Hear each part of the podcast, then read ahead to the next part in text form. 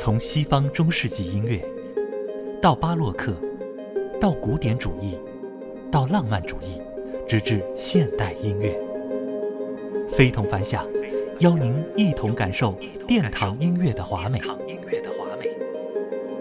听，聆听古典。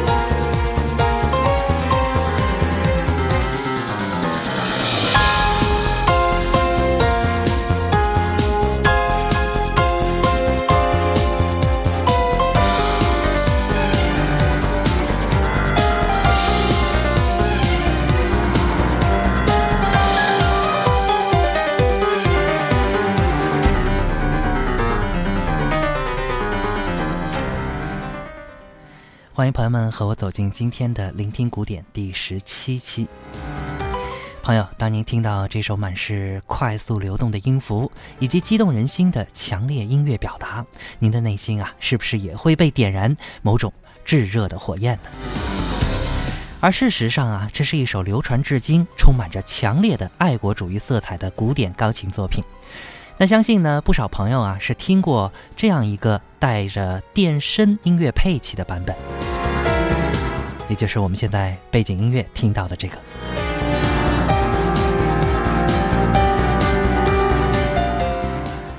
当然，作为它的原版纯钢琴的那首作品啊，就已经拥有无比令人激动和震撼的魅力了。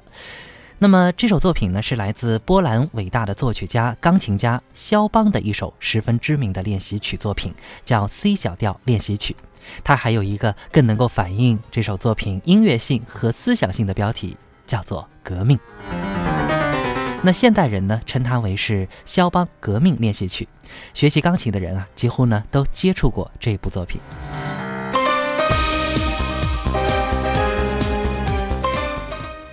今天我们的聆听古典呢，就和大家来说一说这部作品背后的故事。肖邦作为欧洲浪漫主义时代的钢琴诗人，对于19世纪浪漫主义钢琴音乐的繁荣和发展是做出了重大的贡献。他的作品啊，都可以说是脍炙人口的艺术精品。那么这一首革命练习曲具有英雄性的节奏和恢宏的史诗性的气概，内容是深刻而又丰富。那很显然呢，听过的人啊，都能够很容易的感觉到他内在表露出来的强烈的情绪喷发以及。浓重的思想火花，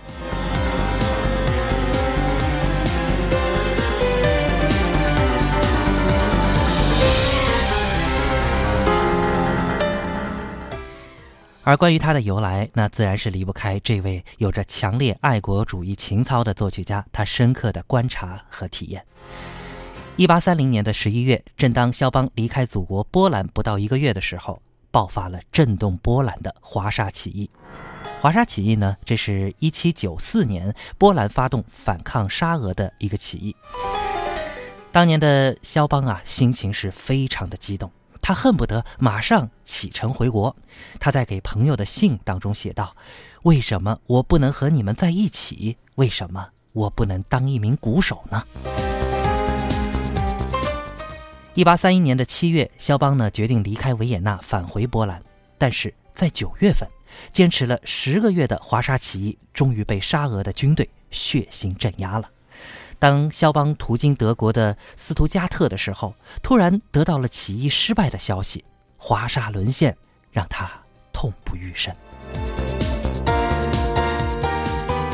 可以说，这样一个不幸的消息如千斤重锤，敲碎了肖邦的心。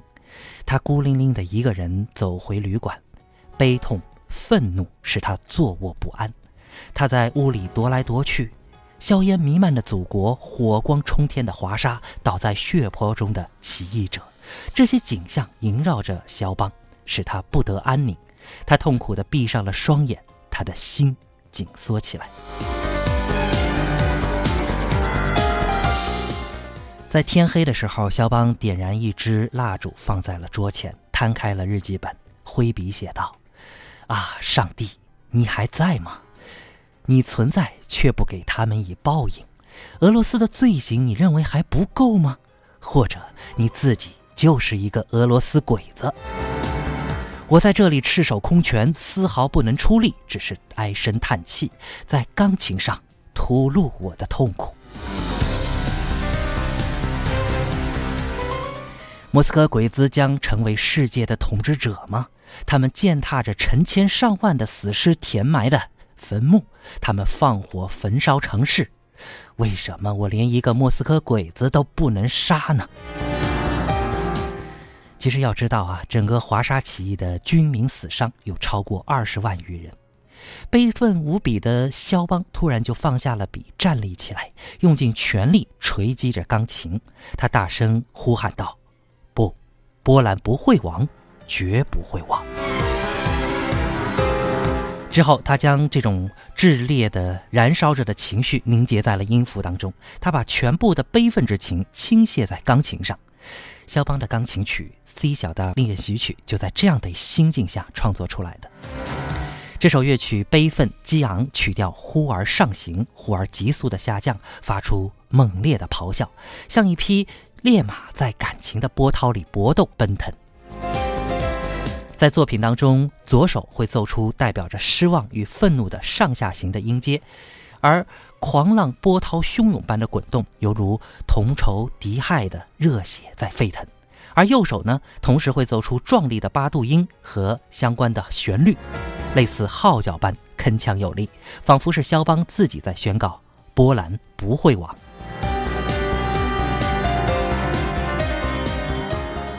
可以说，在这首乐曲当中，肖邦把自己的悲愤和祖国的命运紧紧地联系到了一块儿，表现出了波兰民族在华沙起义失败后顽强不屈的意志。这是肖邦一部著名的代表作之一，影响十分巨大。